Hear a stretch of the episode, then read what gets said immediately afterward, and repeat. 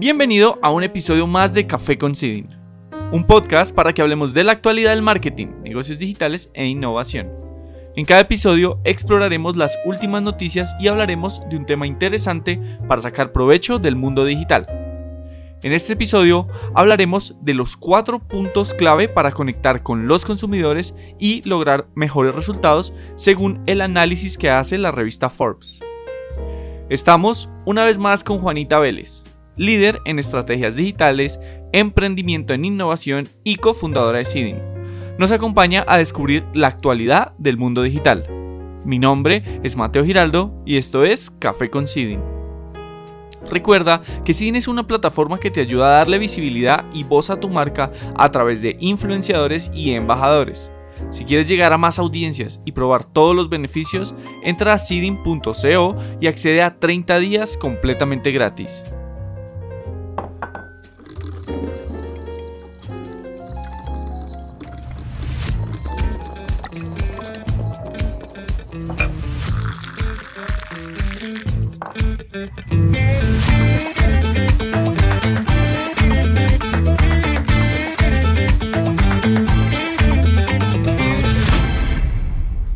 Estamos una mañana, tarde o noche, depende de donde nos estés escuchando, con un episodio más de Café con Sidin.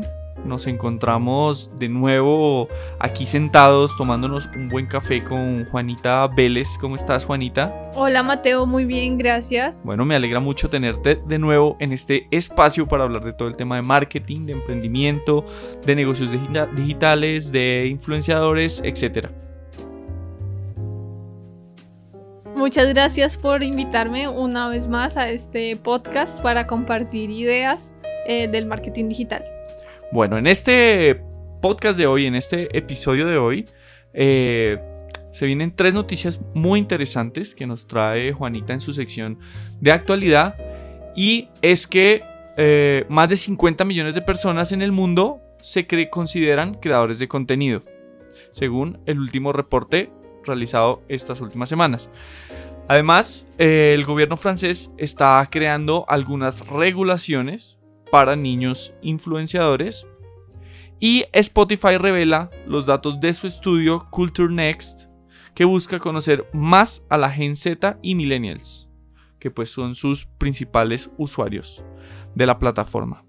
Y en el tema del día vamos a hablar acerca de un análisis que realiza la revista Forbes acerca de los nuevos puntos clave post pandemia para conectar con los consumidores y pues empezar a lograr eh, mejores resultados.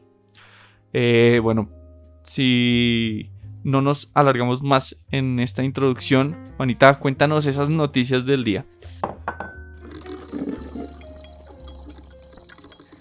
Pues mira, te cuento que más de 50 millones de personas en el mundo se consideran creadores de contenido.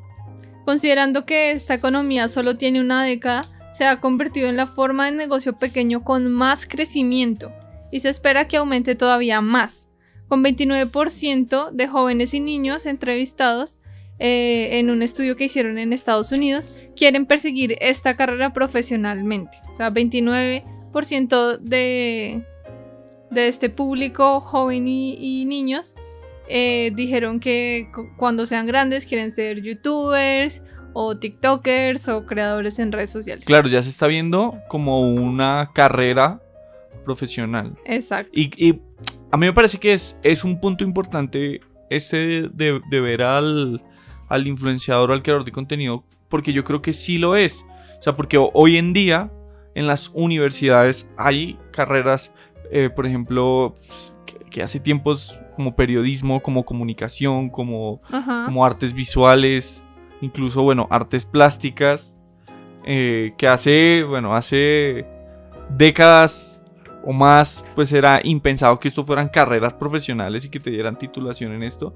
Y pues el tema de los creadores de contenido puede ser, o seguramente va a ser algo que vaya a escalar y que viendo la, O sea, los niños al final son el mercado futuro de una universidad. Pues es el, paso lógico de una universidad es abrir carreras en esas áreas porque si no, pues el dinero que van a invertir estos niños en su, en su Formación. en su formación como creadores, pues se lo van a terminar dejando en otros lugares. Entonces, yo, o sea, yo creo que a muy corto plazo vamos a ver estas carreras oficialmente en... Sí, así como hoy en día existen las que mencionabas de periodismo, artes, etcétera, pues habrá carreras en, en creación de contenido para redes o medios digitales. Tal cual. Eh, de estos 50 millones de creadores de contenido a nivel mundial, alrededor de 2 millones son profesionales a tiempo completo. Y se distribuyen eh, de la siguiente manera. Alrededor de, de un millón eh, están en YouTube, que son canales con más de 10.000 seguidores. Ujú. Eh, del- de los mil millones de cuentas en Instagram, 500 mil son consideradas influenciadores activos con más de 500 mil seguidores. Eh, y de los 3 millones de streamers en Twitch, 300 mil lo hacen a tiempo completo, o sea, streamean más de 8 horas al, al día. Wow. Eh, y pues suman 200 mil en otras plataformas, eh, Facebook, blogs, etc. Digamos que estas cifras todavía no han incluido TikTok porque pues al ser tan nuevo no hay como una profesionalización o unos estándares dentro de esta aplicación, entonces pues no se considera. Sí, además que no hay tampoco como una estructura en la que un creador pueda financiarse realmente. O sea, no hay como una forma fácil de entregar métricas o crear una estrategia. Entonces, pero que eventualmente va a pasar. Eventualmente en TikTok va a haber creadores ganando Claro. Profesionalmente. Y de los 46.7 millones eh, de creadores de contenido que lo hacen a tiempo parcial o como hobby, 64% están en Instagram, 25% están en YouTube, 5% son streamers y el restante pues está en otras plataformas. Increíble. Entonces vemos cómo, por ejemplo, eh, los profesionales se concentran mucho más en YouTube, mientras que los amateurs se concentran más en, en Instagram. Ok. Ok. Interesante. Claro, la vara o el requerimiento para hacer contenido en YouTube pues es mucho más alto Mucho más alto. que para hacer contenido en otras plataformas. Y. Pero, o sea, yo, yo creo que igual esto es bien, bien interesante. Porque igual estos. Porque aquí hay un problema de base grande. Y he estado en estas últimas semanas en varios cursos y talleres. Y bueno. Y dentro de todo el networking que, que, se ha- que hemos podido realizar o de charlar con otras empresas, me parece interesante como esta visión de los creadores y de los influenciadores, como si ser influenciador o, tener, o la imagen del influenciador o del creador de contenido, creo que está supremamente mal vista o mal el concepto es como equivocado cuando, cuando nos damos cuenta que el influenciador no es aquel que se toma fotos en una piscina, sino el influenciador también es un matemático que está enseñando, eh, bueno, tablas y está enseñando aritmética, está enseñando trigonometría y bueno, cosas complicadísimas en internet.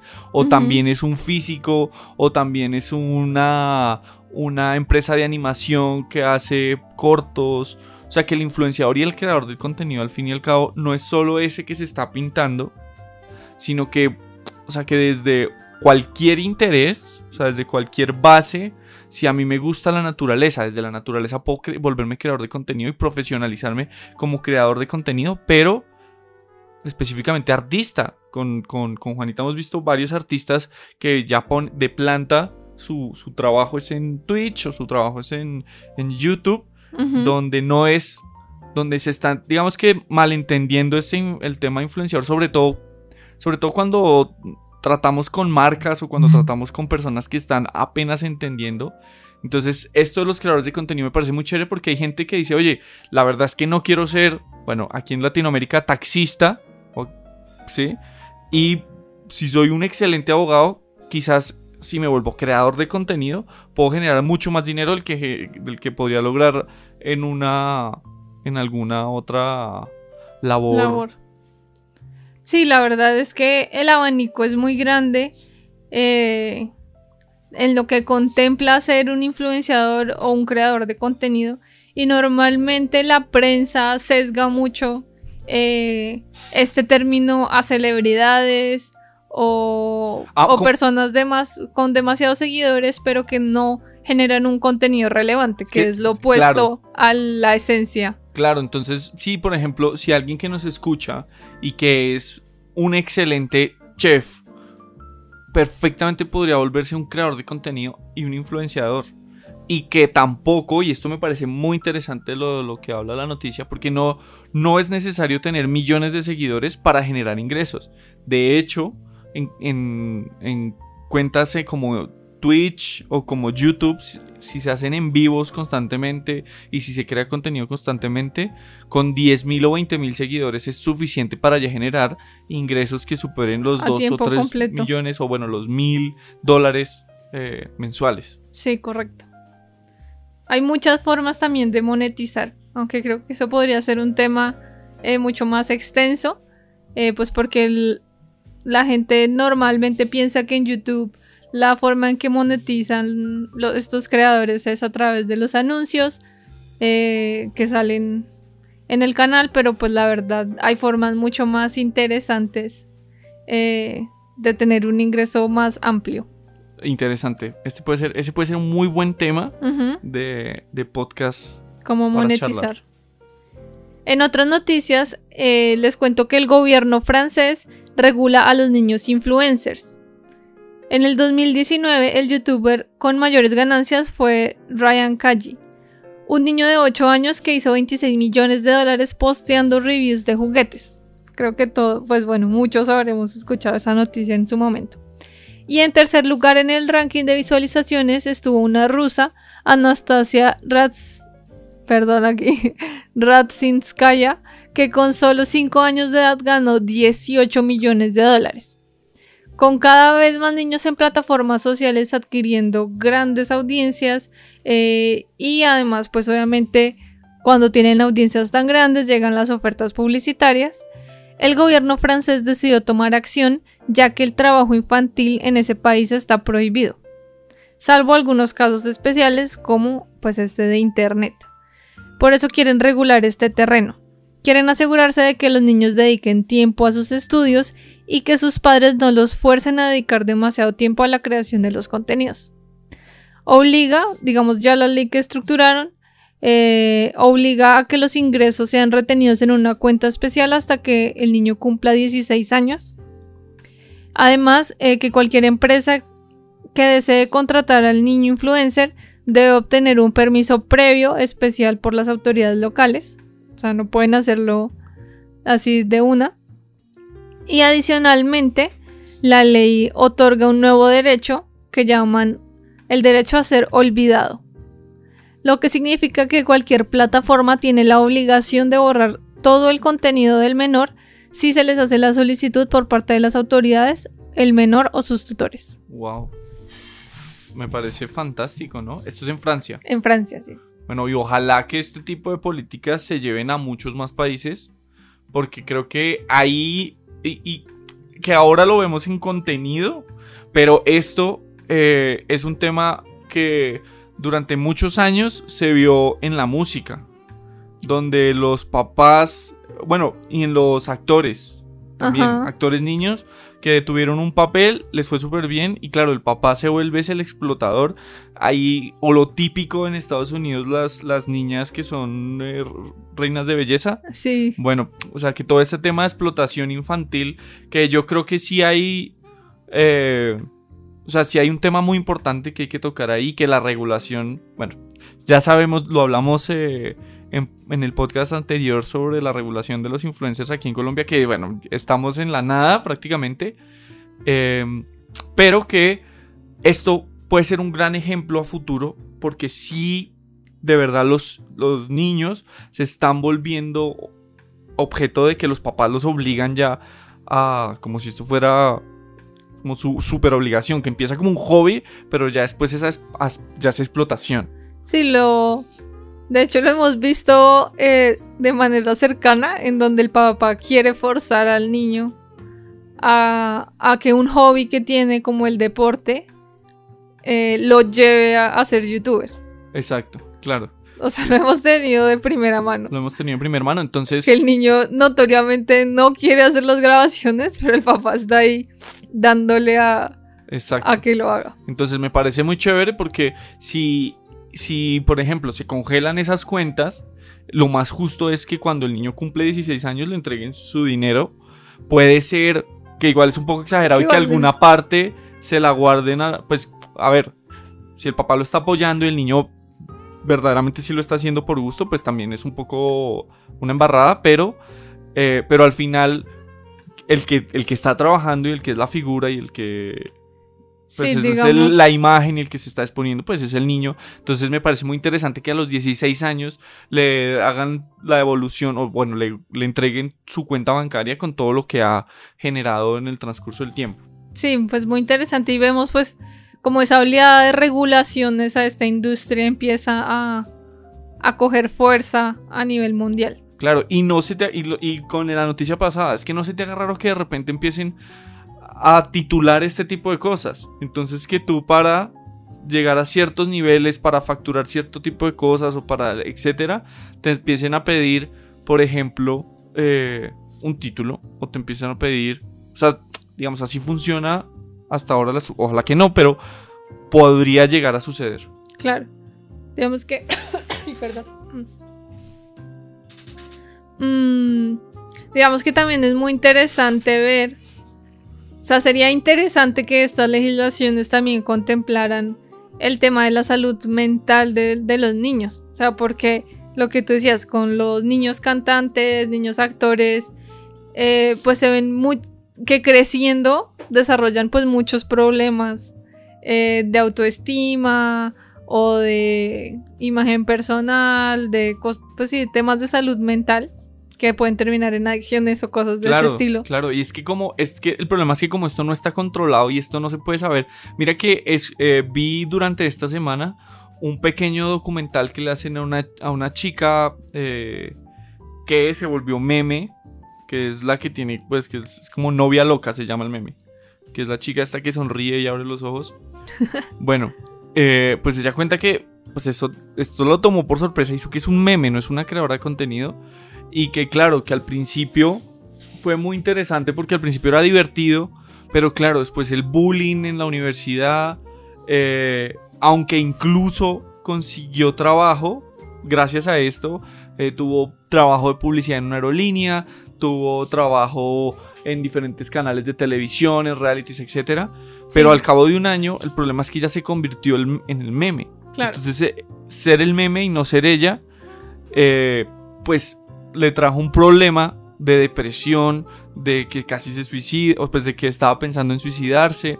Y esto perfectamente le puede pasar a un, a un niño que la fama puede volver, puede afectar de, pues muy fuerte. Sí.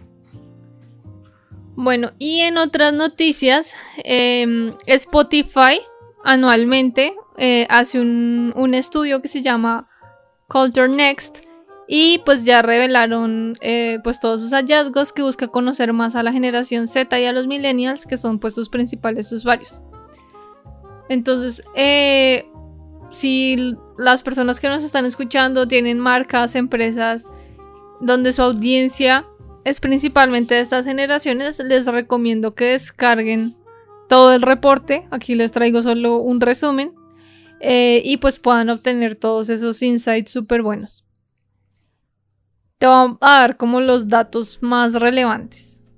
El 67% de los entrevistados de la generación Z, que hoy en día tienen de 15 a 25 años, dicen que las previas generaciones no son modelos a seguir porque el mundo ha cambiado demasiado.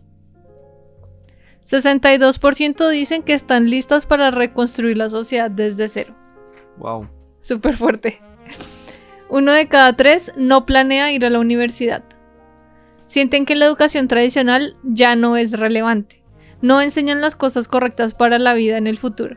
Y 65% quieren ser o ya son sus propios jefes. Esto también eh, contando a los millennials. Sí. Eh, como un insight súper importante es que están motivados en gran parte por la creatividad, tienen una mentalidad DIY eh, que para los que no saben es como do it yourself o hazlo tú mismo. Eh, y están muy orientados hacia la generación de contenidos, lo que hablábamos. Es algo que pueden aprovechar las marcas en su mensaje, eh, aprovechar pues todo este tema de la creatividad, hacer colaboraciones con personas de estas generaciones eh, para identificarse con sus audiencias. Bueno, esas son solo algunas ideas. 71% identifican el podcast como una forma de cultivar sus intereses y descubrirse a sí mismos en una comunidad. Interesante. 72% dicen no interesarse por ningún partido político. Lo que les interesa es progresar como sociedad y quieren pelear contra las formas tradicionales de hacer las cosas. 88% dice que la pandemia les ha ayudado a cambiar su patrón de pensamiento y su estilo de vida hacia uno más sustentable. Es que, es que mira que eso, sobre todo en estas generaciones más jóvenes, bueno, tú y yo somos millennial, eh, pero incluso las generaciones más jóvenes que niños desde los 10 años hasta, hasta los 20, 25 puede ser, que, que claro, que la pandemia y que este efecto sí que pudo haber tenido una repercusión más grande. Porque si bien creo que la sociedad, después de estas cuarentenas y después del lockdown y todo, ahí, ahí se movió probablemente un centímetro. Eh, porque al fin y al cabo todos volvemos a nuestras antiguas rutinas, todos volvemos a nuestro antiguo mundo, pero probablemente en estas generaciones más jóvenes, y creo que me incluyo a mí en, este grupo, o sea, siento que para, para estas generaciones sí que fue más impactante. Entonces al final esto lo vamos a ver en 20 años, 10 o 20 años, cómo realmente afectó y cómo realmente este tiempo le dio el espacio de pensar a muchas personas, de reflexionarse y de llegar a este tipo de conclusiones que, que, que arroja este estudio. Sí, igual pienso que sí, inmediatamente también se ven algunos cambios, eh, sobre todo en el tema de vivir una vida más sustentable. Pienso que, o sea, por ejemplo, toma el caso de nosotros. Ya no queremos vivir más en la ciudad. Claro. O sea, en la siguiente oportunidad. Preferiríamos, eh, exacto, una ciudad intermedia, por ejemplo. Exacto. O sea, queremos. Eh, o sea, estamos trabajando para salir de, la capital, digamos. Claro. O también lo pienso, por ejemplo, con el tema de las universidades. Yo creo que 2021 va a tener un golpe gigante en todo el modelo y el sistema educativo. Sí, en, este, en este estudio incluso pues no lo, no lo extraje aquí, pero sí hablaban de la repercusión en el tema de matrículas en universidades en Estados Unidos, que se cayó al piso porque además, uno, lo que te decía, eh, que ya no sienten que la educación tradicional sea relevante. Y uno de cada tres no quiere ir a la universidad. Eh, sino también se replantean y, y dicen, o sea, no se justifican estos costos por la educación. O sea, no se justifica quedar 200 mil dólares en deuda para obtener un título universitario. No, es que se no se justifica. Es que yo creo que independientemente, o sea, ya es, es algo que, que no se justifica. Hay que entender igual la situación financiera en general en el mundo. Y la educación es supremamente costosa porque es que, claro, antes te ofrecían eh, como premio pues un buen trabajo, un buen salario, no importa el trabajo, pero sí un buen salario y hoy en día pues eso está viniéndose al piso porque además se le permite a las empresas incluso ir bajando y bajando sus, sus, nóminas. Entonces pues al final, hmm. ¿para qué estudias? O sea, o para qué estudias, para que estudias cinco años. Exacto. O sea, aprendete algo muy bien hecho. No es una carrera técnica, pero si uno se puede poner, volver profesional de algo muy pequeño que es algo que te puede generar muchísimo más ingresos que una carrera profesional donde ves mil cosas pero no aprendes nada en profundidad. Claro. Y es que hay, muy, muy pocas, o bueno, pues no sé si muy pocas, pero en definitiva no todas las carreras justifican eh, ir a la universidad por cinco años. No, o en definitiva o sea, hay muy pocas. Hay algunas, obviamente, ingenierías, sí, ciencias, eh, ciencias y medicina. Ya ahí para adelante, olvídate, es muy difícil encontrar, encontrar las, las, las carreras. De acuerdo. eh, adicional a eso, 53% siente desconfianza por las instituciones grandes e identifican la transparencia como un atributo altamente valorado. Además, no tienen problema identificando impostores. Dicen que por parte de las marcas quieren ver acción, no solo hashtags o palabras. Claro, claro. Esto en, en el marco, eh, pues obviamente de la pandemia, pero también del movimiento de Black Lives Matter y todos los derechos de las mujeres, eh, de la comunidad LGBT, etc. Y lo hablábamos en nuestro episodio del marketing de confianza, que si no lo has escuchado, pues te invitamos a ver lo que hablamos muy especial de este tema en el que pues hay una problemática gigante a nivel mundial y aquí en Latinoamérica va en, picos altísimos que se está perdiendo la confianza y se pierde la confianza en, el mensaje de una empresa, por ejemplo, cosa que es súper fuerte. Sí, de acuerdo.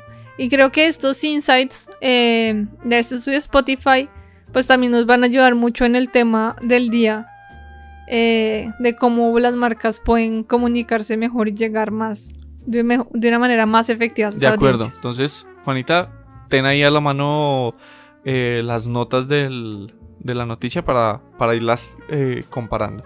Ok. Juanita, muchísimas gracias por tu sección de actualidad. esta semana estuvo movidita. Y pues bueno, seguimos a nuestro, a nuestro tema del día. Bueno, hoy en nuestro tema del día eh, vamos a hablar y bueno, y aprender sobre algo que me pareció muy interesante que salió la semana pasada en la revista Forbes, donde hacen eh, en términos generales un balance de lo que se, lo que se viene post pandemia y de los, los eh, de lo que nos deja eh, en términos de comunicación y en términos para, de marca eh, de cara a los consumidores, de la comunicación de las marcas a los consumidores. la revista Forbes hace un análisis profundo de, de este tema y para este podcast lo sacamos en cuatro puntos clave que, eh, bueno, que nos parecen interesantes y que me parece que son importantes para que, para que charlemos. Y básicamente lo que, lo que, lo que se está viendo y lo que estamos viendo con, con este tema de la comunicación es que al parecer y según el estudio que hacen, es que las marcas están empezando a desconectarse de sus consumidores. Y bueno, que esto es un problema que lo vimos también en el, en el podcast de la falta de confianza y que va, digamos que por ese lado y tiene también mucho que ver con lo que nos contabas ahorita en el tema de actualidad, pues de lo de, de la investigación está donde los millennials, donde la generación Z, incluso generaciones mayores, pues empiezan a sentirse eh, como que las marcas o no los están escuchando o no los están entendiendo o bueno, que algo está pasando ahí. Entonces vamos a traer estos puntos clave y vamos a ir, bueno, los vamos mencionando y vamos charlando al respecto. Listo.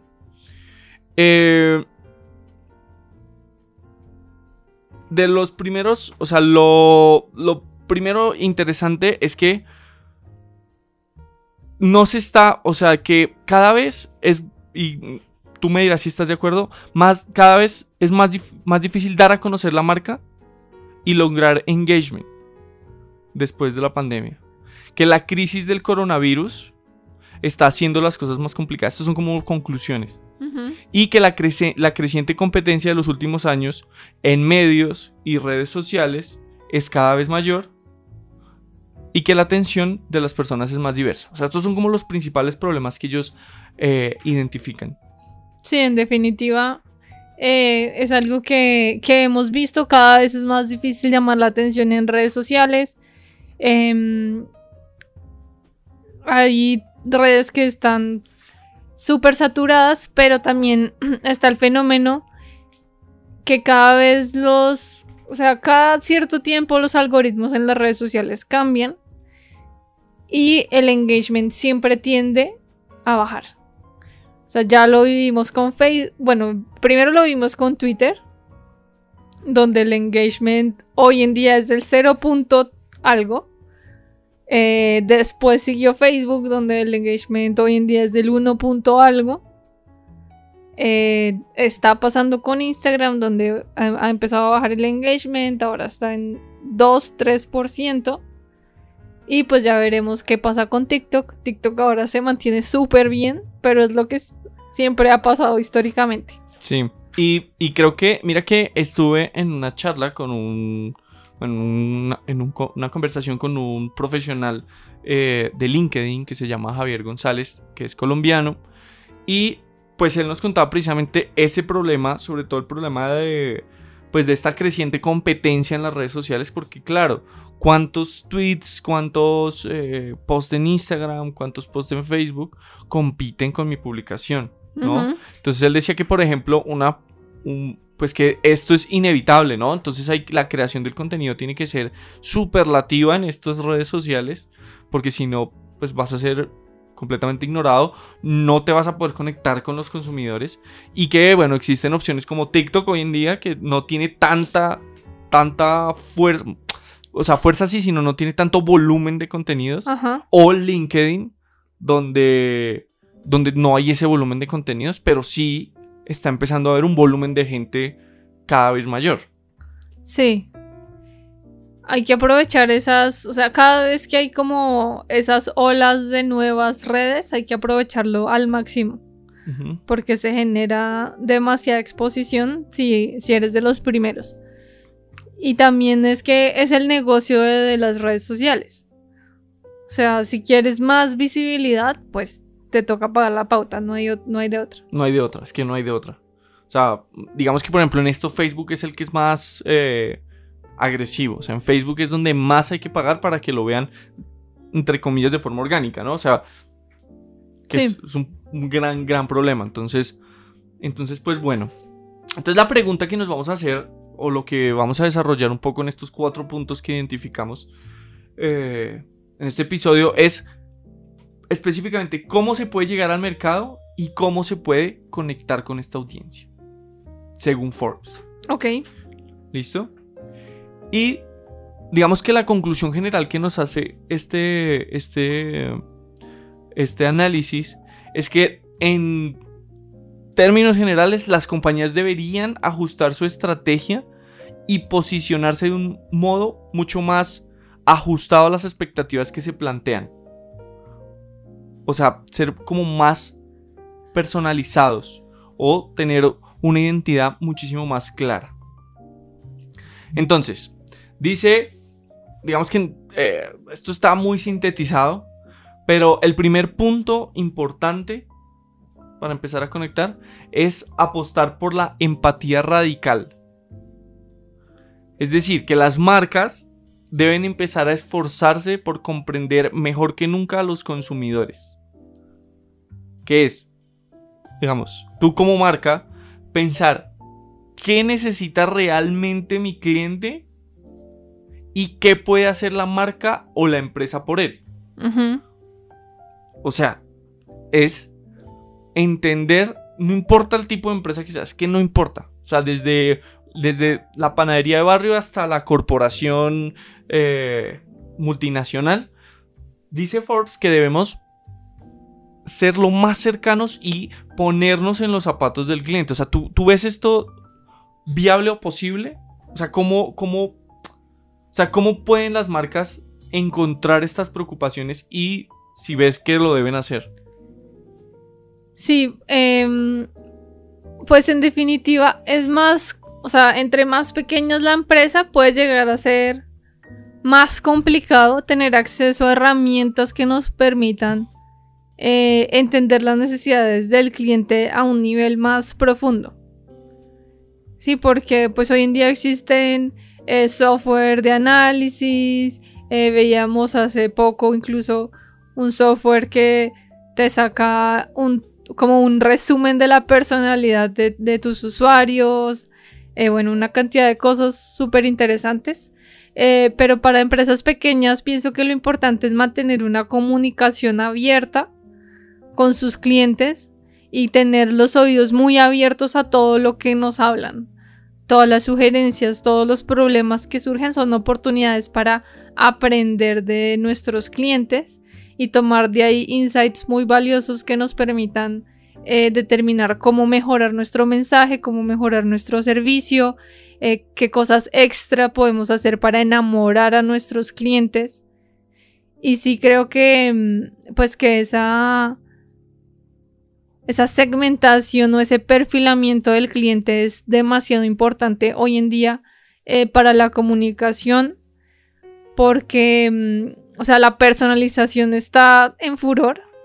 Compañías como Pepsi, veía recientemente, están dedicando miles de millones de dólares a buscar estrategias de personalización para sus productos. Claro, pero digamos que en este, en este punto eh, de encontrar qué, qué necesita realmente o qué puede hacer la marca específicamente por el cliente.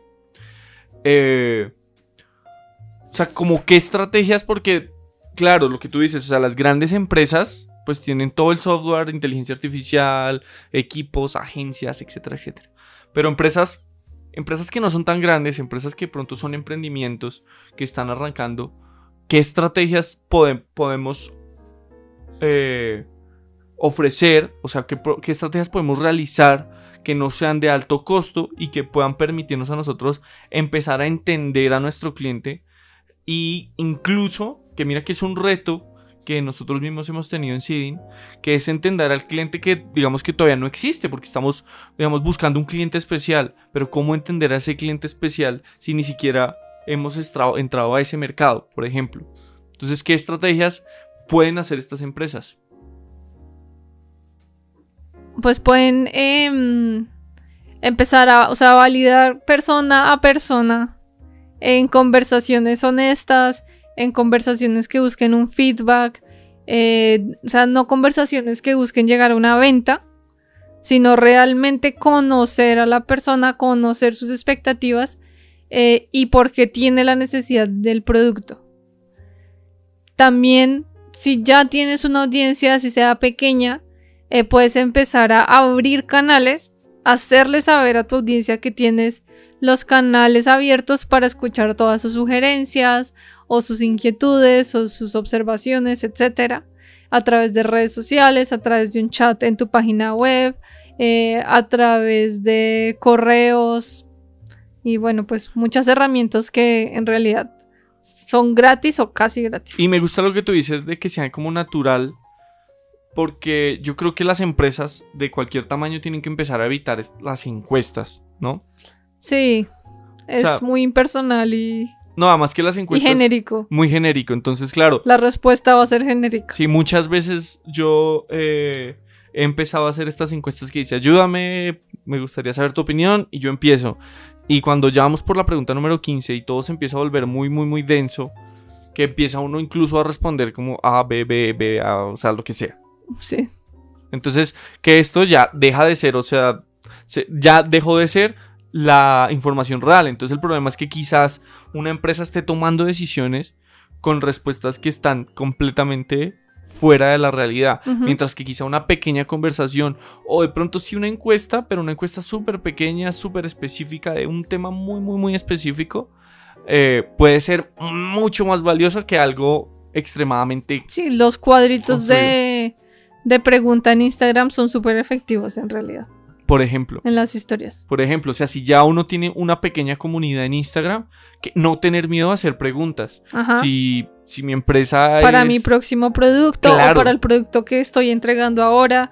Eh, ¿Cómo te pareció el empaque? El empaque. Eh, tu producto ha llegado a tiempo, tu producto llegó en buenas condiciones. O si tú tienes un punto de atención al cliente y digamos, tú eres el dueño de la empresa o el encargado y tienes a otra persona ahí, pues pásate de vez en cuando y ten conversaciones con las personas que entran a tu tienda para entenderlas y ver cómo está haciendo eh, su experiencia con tu marca. Sí, total. En este punto yo creo que eh, en este punto nosotros en Sidin tenemos una experiencia súper valiosa porque hemos, bueno, hemos hecho este ejercicio de escuchar muchísimo a muchas empresas y es increíble la cantidad de respuestas que dan ideas y que hacen progresar todo el funcionamiento de un, de un, de un negocio, de un, y escuchar, simplemente escuchar, hablar poco, escuchar mucho, eh, pues ahí, ahí está todo, ahí está todo, porque mm. es la necesidad que está teniendo tu cliente. Bueno, ese es el primero, que me parece que está, que está espectacular y yo creo que estoy muy de acuerdo que, las empresas quizá no estén escuchando no, o no estén volviéndose la solución, sino que están poniendo cosas a ver quién pica. Sí. Ahora, el 2. Dice Forbes que el fracaso es parte del proceso. Se dieron cuenta, eh, entrevistando muchas empresas, que las marcas están muy preocupadas por no cometer errores y que este miedo las puede estar deteniendo de acciones importantes. Forbes en este punto eh, invita a las marcas y a las, las, compañías a salir de la zona de confort. Entonces, pues claro, que igual ellos dicen ahí en el artículo eh, más adelante que por supuesto que si se cometen errores también hay que saberlos eh, resolver de forma rápida y natural, pero, pero que, no, que por miedo a cometerlos eh, no, no exploren nuevos, nuevas formas. Entonces, aquí lo que me viene a la mente es cómo, o sea, cómo una empresa puede salir de la zona de confort. Y yo lo veo de pronto en empresas que, que durante prepandemia tenían un producto, durante la pandemia, eh, pues ese producto dejó de tener tanta validez o dejó de ser, bueno, o sea, dejó de, de ser principal y se volvió en secundario, terciario. Y esta empresa se negó a evolucionar o vendían en puntos y se negaron a buscar el comercio electrónico. Entonces, ¿cómo, ¿cómo, las empresas pueden empezar a salir de esta zona de confort? O sea, ¿cómo podemos, o sea, cómo, exacto, o sea, cómo pueden buscar estos nuevos horizontes y cómo dejar de perder el miedo a eso? Pues algo interesante que incluso nosotros hemos estado haciendo el ejercicio es eh, revisar, hacer como un análisis profundo de la competencia benchmarking, ver dónde están ellos, pero sobre todo en dónde no. O sea, en dónde los huecos que tiene mi competencia me dan a mí una oportunidad de crecer o captar la atención en, ese mercado o en esas audiencias o en esos espacios. Eh, y pues allí yo puedo innovar y diferenciarme. Sí, incluso, incluso mira que el punto uno puede llevar al punto dos, ¿no? Sí. O sea, como las mismas respuestas de tus clientes o de tus posibles clientes pueden ayudarte a entender y decir, oiga, quizás puedo salirme de este espacio seguro en el que está funcionando mi empresa y de pronto puedo trabajar en un nuevo producto disruptivo, diferente o innovador, incluso innovador para mi empresa que no había pensado antes. Y digamos que vamos abriendo nuestra zona de confort, entre comillas, a lo seguro. O sea, es intentar reducir ese miedo que se siente. Claro, si tú tienes eh, un insight de las personas que son tus clientes que dicen tenemos esta necesidad y tú tienes una nueva forma de resolverla, pues es una super oportunidad. Claro. O sea, yo, por ejemplo, otro, otro consejo que me parece interesante para las marcas es sentarse a pensar. O sea, sentarse a pensar y, y volverse creativos y quizás por hacer una firma con uno mismo durante dos horas y decir, o sea, no me voy a criticar lo que se me ocurra. Después lo critico. Ahorita mismo me voy a poner creativo. Solo ideas. Solo ideas. Las cosas más locas que, que se me pasen por la cabeza, no importa, tengo permiso durante, así como cuando vemos una película y nos creemos todo lo que dice la película, pues así mismo sentarse, eh, si tú eres el dueño de la empresa o si estás encargado de una parte eh, especial de la empresa, por ejemplo una parte comercial, cómo salir de la zona de confort de una parte comercial, sentarse a pensar en ideas sin cosas así sean muy locas o muy costosas o imposibles de pensar, no importa, porque durante esas dos horas es hacer una lista de ideas que ya después se puede uno sentar a mirar, hey, esto está interesante, quizás es muy costoso, pero qué formas y qué vías podría ser lo que no sea tan costoso. Entonces quizás puedo terminar haciendo una campaña eh, súper exitosa o una activación o algo que no me, que no al final no resultó ser tan cara y que sí nos saca de la zona de confort. Sí, de acuerdo, totalmente. Además, hablando, o sea, teniendo en cuenta el punto que mencionábamos antes, que cada vez es más difícil eh, tener como esa visibilidad, pues esto es una excelente manera de buscar alternativas para llamar la atención y que te vean. Sí. Y mira que eh, también en ese que te vean me gusta, me gustaría recalcar ver que cualquier empresa podría estar, bueno, no cualquier empresa, pero sí gran parte de las empresas y marcas podrían estar pensando en estas nuevas generaciones eh, y empezar a hablarles a estas nuevas generaciones. Podría ser una forma de salir de este, de este, de esta zona de confort. Quizá tenemos un mercado más adulto y una línea de producto o un, un nuevo, una nueva línea de negocio puede apuntarle a estas nuevas generaciones y empezar a hacer pequeñas cosas quizás en redes sociales que empiecen a abrir la puerta y abrir por ahí y empezar a, hacer- a crecer esa zona de confort por estas nuevas audiencias. Sí, de acuerdo. Bueno, eh, el tercer punto eh, me parece bien interesante y es que hoy y por los próximos años la bioseguridad va a ser un tema súper importante. Entonces dice Forbes que sí, muchas empresas están aplicando todos los proto- protocolos que se deben de higiene y seguridad y, no solo porque sea una obligación, sino porque claro, también las, em- las personas que trabajan en estas empresas o uno mismo dice, oye, o sea, por seguridad mía y de todos, empiezo a tener estos protocolos.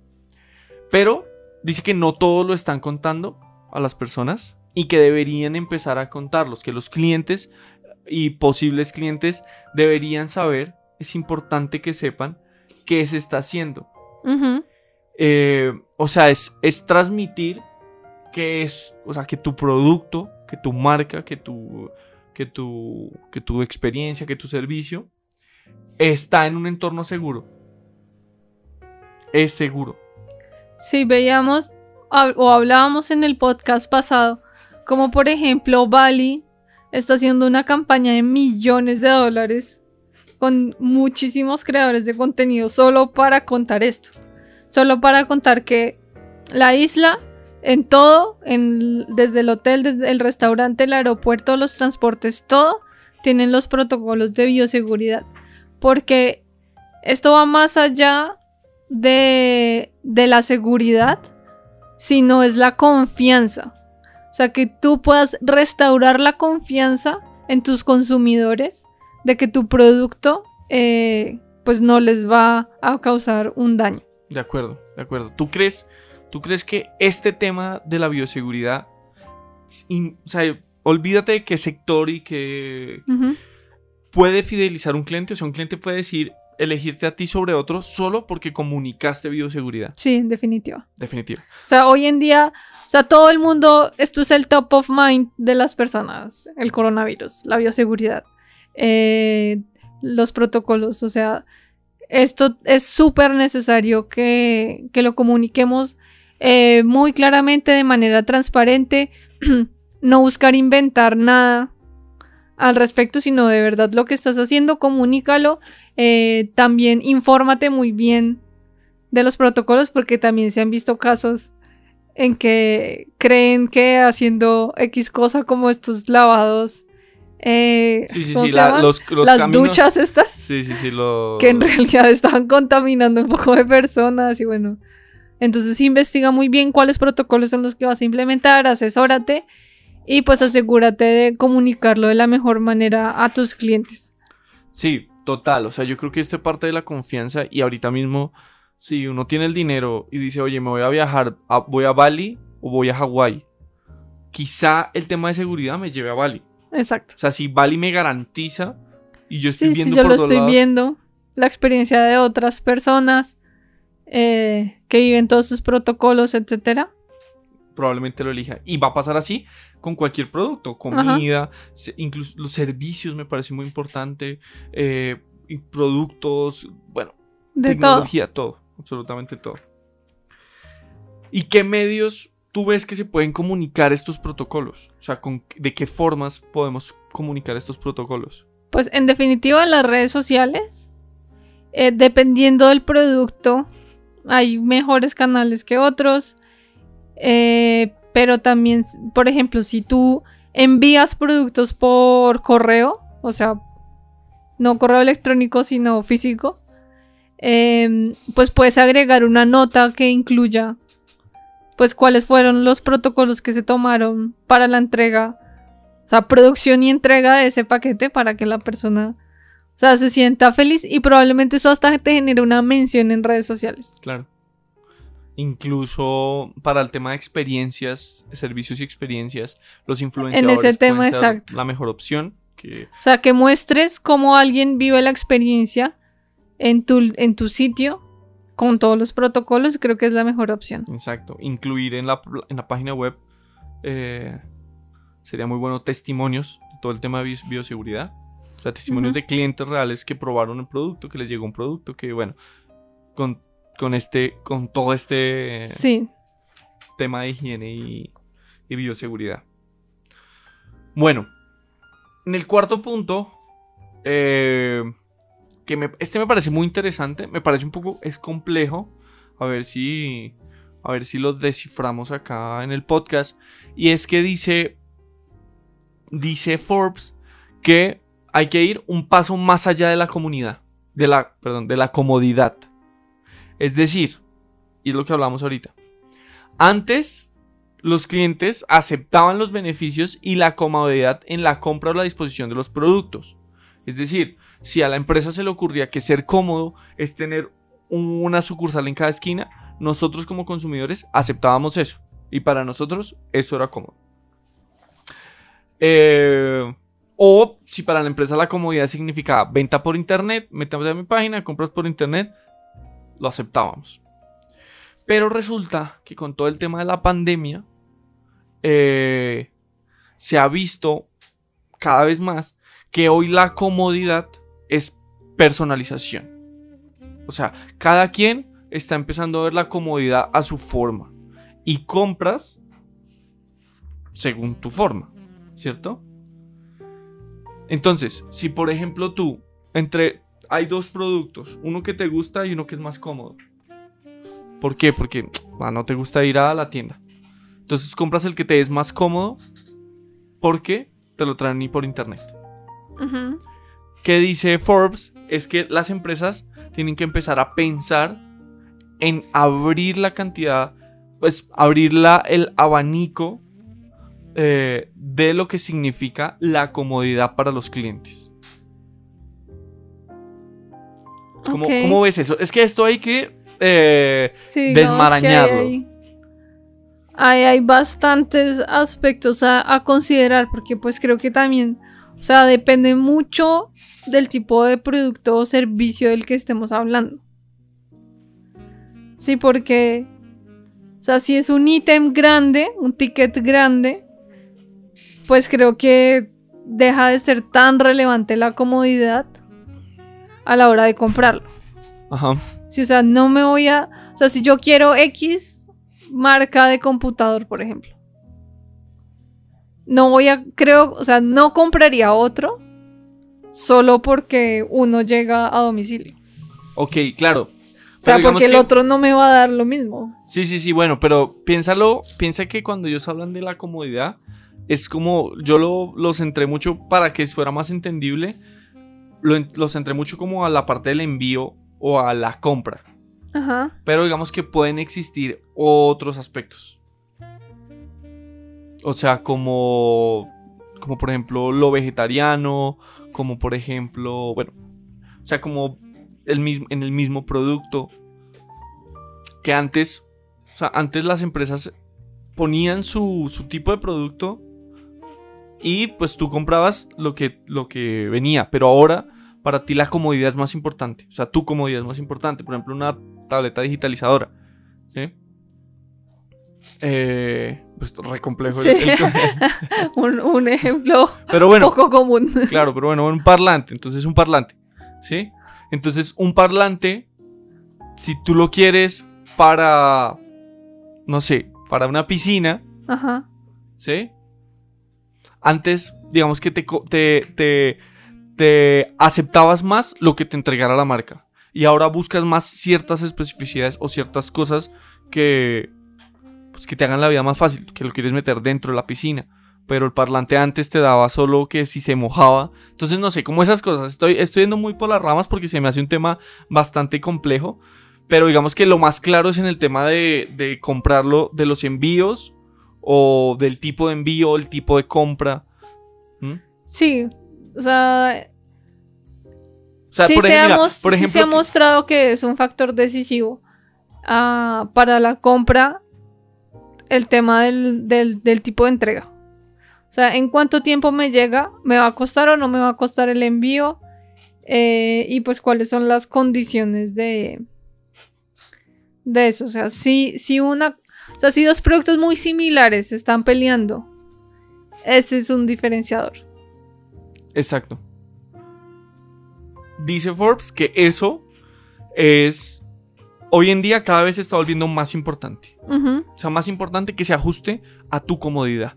O sea, que si, que si antes solo tenías venta en, en línea, vamos a seguir con este por este lado, pero si, si, si solamente tenías venta en línea, ahora hay que pensar, bueno, ¿dónde me meto? Quizás en última milla. Entonces ahora me meto en Rappi, porque la gente prefiere más comprarme en Rappi que ir a mi página y comprarme en mi página. Por Sí. ejemplo, ¿sí? Pueden no comprarme en mi página porque les da mamera mi página. Y lo harían en Rappi, sí. Entonces, pero también existe un público que le gusta más mi página y confía menos en Rappi. Entonces dice Forbes que ahora hay que tener las dos o las tres o las cuatro. Sí, es mostrar más alternativas. Exacto. Listo. Eh, pero, a ver, me parece importante. O sea, yo creo que hay que... es un hay punto que... interesante a tener en cuenta, pero creo que, o sea, para los pequeños comercios es pues mucho más complicado de implementar. Es complejo. o sea, por temas de logística. Bueno, y como sabía que este punto era un poco complejo, eh, traje un quinto punto bonus. eh, que es empezar a vender felicidad. Sí. Y es que eh, esto más sale de la conclusión de, la revista. Y es que la gente, en definitivamente, está completamente cansada. O sea, está cansada. O sea, hay un cansancio general mental por mil razones. Que te digo, una puede ser la las videollamadas cansan más de lo, normal. Eh, y eh, las noticias, el COVID, malas noticias, todos los días te están haciendo un- te están contabilizando muertes, contagios, eh, etcétera, etcétera. Y el- la recomendación es mejorar la experiencia del producto, crear experiencias positivas en todo momento y acompañar a tus clientes constantemente. O sea, que la marca se vuelva como un, un hombro donde apoyarse. Y que ese proceso de consumo debe dar un poco de alegría. O sea, te debes hacer un poquito feliz. O sea, comprarte, comprarle a tu marca, comprar tu producto, te debe dar un... ah, No mucho, no necesariamente tiene que ser, no es de ir a Disney, pero te debería dar un poquito de felicidad. Debería ofrecer un poquito de felicidad. Para cerrar este podcast, me gustaría preguntarte, es difícil, lo sé, pero ¿cómo empezar a lograr eso? Pues creo que un ejercicio que, o sea, no, no cuesta nada hacerlo. O sea, solo es, es tiempo y la dedicación eh, que le pongas a, a aprender solo un poquito de cómo se hace. Es hacer el Customer Journey. O la, el camino del cliente. No sé cómo se traduce bien al español. sí, sí, sí, la- el viaje, el- el viaje. Eh, y es detallar punto por punto todos los contactos que el cliente tiene con tu marca o con tu producto y diseñar eso. Sí, y mientras vas diseñando eso, ves en dónde puedes sacarle esa sonrisa o alegrarle el día a tu cliente. Entonces, con pequeños detalles en X comunicación o en el empaque de tu producto, un- una nota de agradecimiento, una nota inspiradora que le dé un mensaje positivo. O bueno, pues ya depende de cada producto.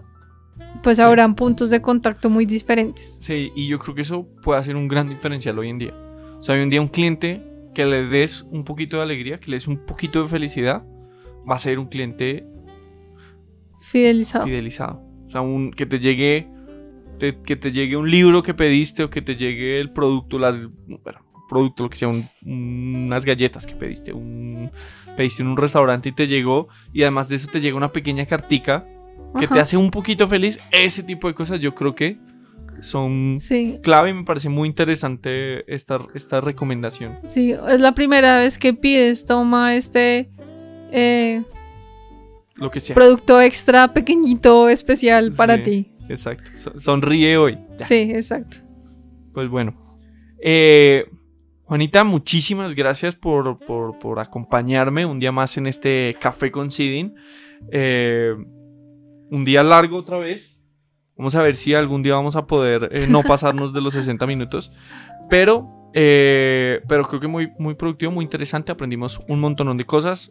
Y la actualidad también estuvo interesante. Así que muchísimas gracias por tu participación en el día de hoy. Te esperamos eh, la próxima semana. Pues muchas gracias Mateo por este café y por invitarme nuevamente a este podcast que me encanta compartir y pues charlar de estos temas. Pues bueno, a todos los que nos escuchan, eh, les enviamos un saludo muy especial, un abrazo gigante y esperamos que, bueno, que el día de hoy eh, lo terminen con una sonrisa y que terminen muy felices y que pasen cosas extraordinarias eh, en el resto del día o en el resto de la noche. Así que, pues bueno, no siendo más, nos vemos en el próximo episodio. Todas las semanas traemos un episodio nuevo con actualidad y un tema del día interesante sobre marketing digital, emprendimiento, influenciadores, etcétera, etcétera. Así que, bueno, nos vemos. Chao.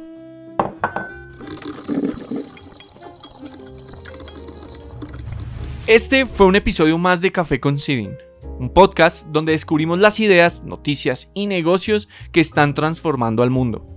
¿Hay algún tema que te gustaría que habláramos? Escríbenos por cualquiera de las plataformas que lo leeremos. Síguenos en Instagram, Facebook y LinkedIn como arroba sidin.co.